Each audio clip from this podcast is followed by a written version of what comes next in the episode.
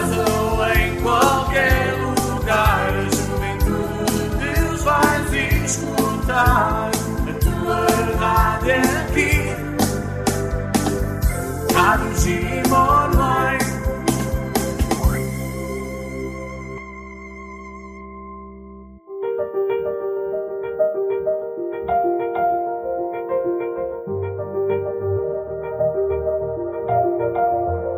No tengáis miedo de mirarlo a Él. Mirad al Señor.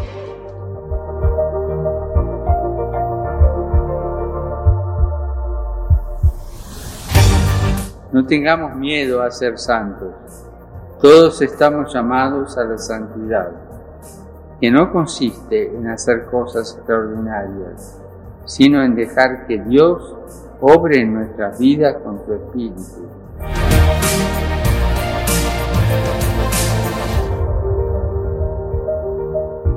A ustedes jóvenes hoy le dicen, no tengan miedo, no tengan miedo, anímense, no tengan miedo.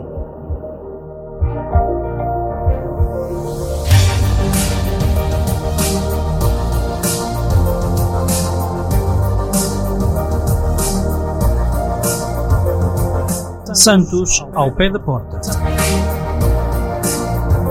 A santidade no dia a dia de pessoas como tu.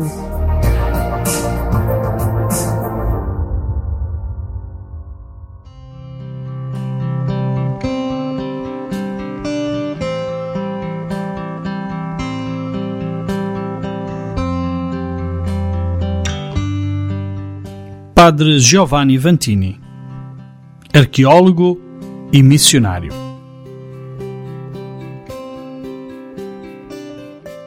Grande parte da sua vida foi dedicada ao ensino e à investigação das raízes cristãs do povo núbio com o objetivo de provar que antes da civilização islâmica já teria existido no Sudão uma cultura cristã que terá florescido entre os séculos 6 e 15. O padre Giovanni Vantini nasceu perto de Verona, em Itália, a 1 de janeiro de 1923 e faleceu aos 87 anos. Logo após a ordenação sacerdotal, em 1947, os superiores destinaram-no a Khartoum, capital do Sudão, mas primeiro passou algum tempo no Líbano, a aprender árabe. Chegou ao Sudão em 1949, onde viria a permanecer 58 anos. Iniciou o seu trabalho missionário como vigário pastoral na Catedral de Khartoum e ensinou numa escola técnica. Nessa altura, havia muito poucos católicos sudaneses, cerca de 50 mil, sendo a grande maioria estrangeiros, sobretudo sírios e libaneses. Com o fim do domínio britânico no Sudão, nasceu o desejo entre as autoridades católicas de publicar um jornal que contribuísse para a formação de uma nova classe dirigente inspirada pelos princípios sociais cristãos. O bispo diocesano pediu ao padre Vantini que fosse o seu diretor e enviou-o para Londres, onde frequentou um curso de jornalismo. A 1 de janeiro de 1956, dia da independência do Sudão, saía o primeiro número de Assalam, A Paz, sob direção daquele comboniano, com uma tiragem de 2.500 exemplares.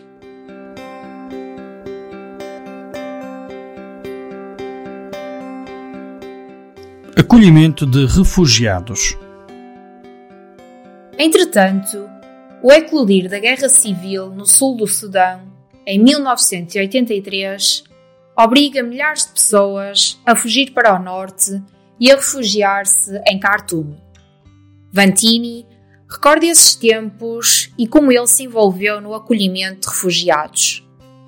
Chegavam todos os dias do sul milhares de pessoas à procura de refúgio e com todo o tipo de necessidades. O irmão Michel Sergi e eu procuramos acolhê-los e dar-lhes alguma ajuda. Abrimos alguns centros de encontro chamados Clube Sergi onde os refugiados pudessem estudar inglês, árabe e outras disciplinas úteis. De tarde, muitos vinham para receber instrução religiosa. Os catecúmenos eram aos milhares. Na nova paróquia de Ordem chegavam a batizar entre 700 e 800 adultos por ano.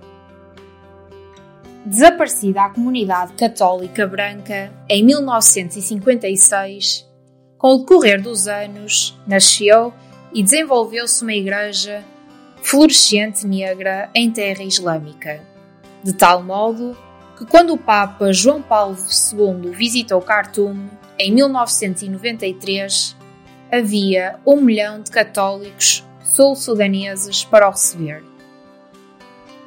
A razão de um crescimento tão rápido do número de católicos num país predominantemente muçulmano deve-se, segundo este missionário, ao facto de o cristianismo ter chegado a este país muito antes do Islão. Entre os anos 500 e 1400, a fé cristã floresceu ao longo do Vale do Nilo, norte de Khartoum, dando vida a três grandes reinos cristãos.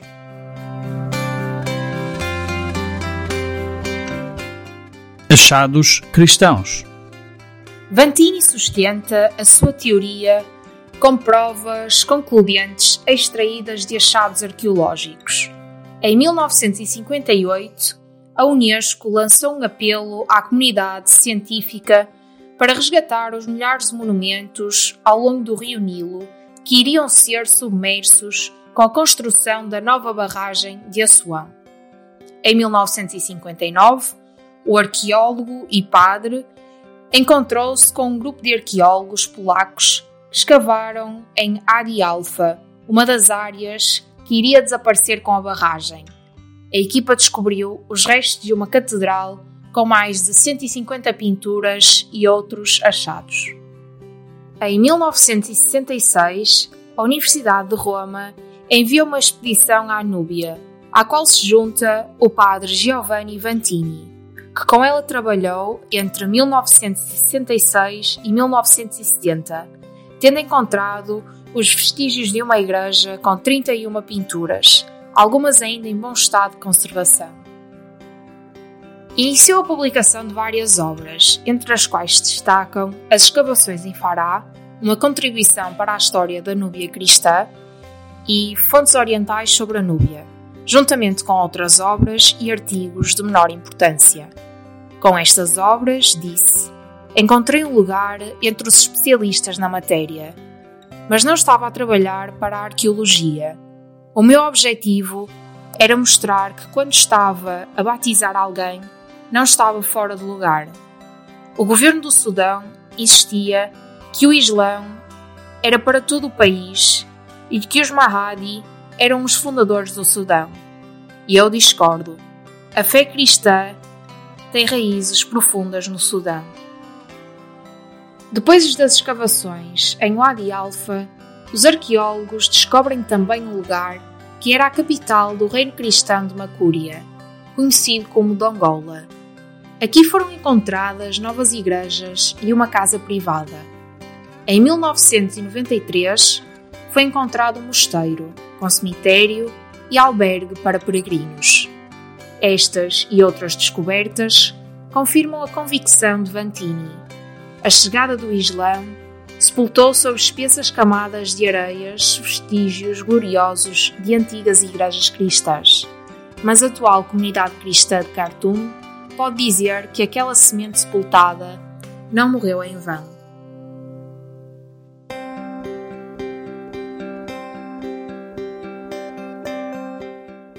Ligação ao passado. Muitas das peças encontradas foram levadas para o Museu de Varsóvia e muitas mais foram guardadas no Museu Nacional de Khartoum, numa secção especial dedicada aos reinos cristãos da Núbia Antiga. Ao longo dos anos, guiei centenas de sudaneses na descoberta do seu passado. Queria provar-lhes que durante dez séculos o Deus de Jesus Cristo foi anunciado e acreditado no Sudão. É necessário que percebam a continuidade desta presença de Cristo para que não caiam na tentação de acreditar que com a chegada do Islão tudo se perdeu. Os cristãos locais devem aperceber-se da sua ligação com o passado e manter a memória histórica viva, salienta Vantini. Em 2006, deixou o Sudão devido à doença, mas continuou com o seu ritmo de trabalho porque dizia que parar é morrer. Nos intervalos dos tratamentos médicos, preparou uma edição em inglês da sua obra O Cristianismo no Sudão. Justificou esta publicação com o desejo de escrever para pessoas que sabem muito pouco ou até nada sobre o assunto. Todos os sudaneses têm o direito de saber o que foi descoberto sob as areias do seu país, dizia. Do seu escritório em Verona, Vantini mantinha contactos com académicos com quem havia colaborado no passado. Em 2009, publicou aquele que viria a ser o seu último trabalho, redescobrindo a Núbia cristã, e preparava uma versão em língua árabe do mesmo. Depois de nove meses de intenso trabalho, tudo parecia pronto. Quando lhe foi tirada uma foto para publicar no livro, replicou: Agora penso que fiz tudo o que tinha a fazer. E poucos dias depois, no passado dia 3 de maio, morreu. E daí a sua santidade.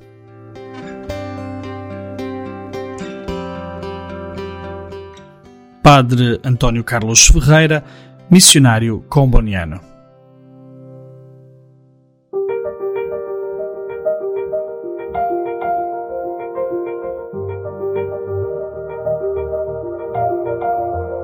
No tengáis miedo de mirarlo a Él. Mirad al Señor.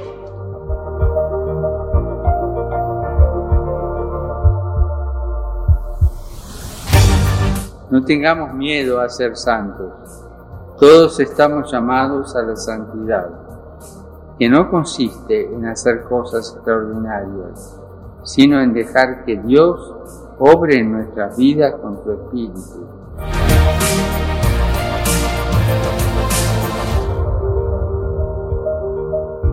A ustedes jóvenes hoy le dicen, no tengan miedo.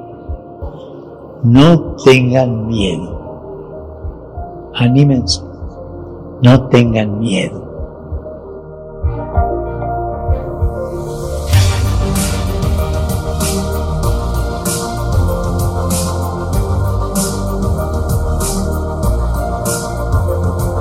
Santos ao pé da porta. A santidade no dia a dia de pessoas como tu.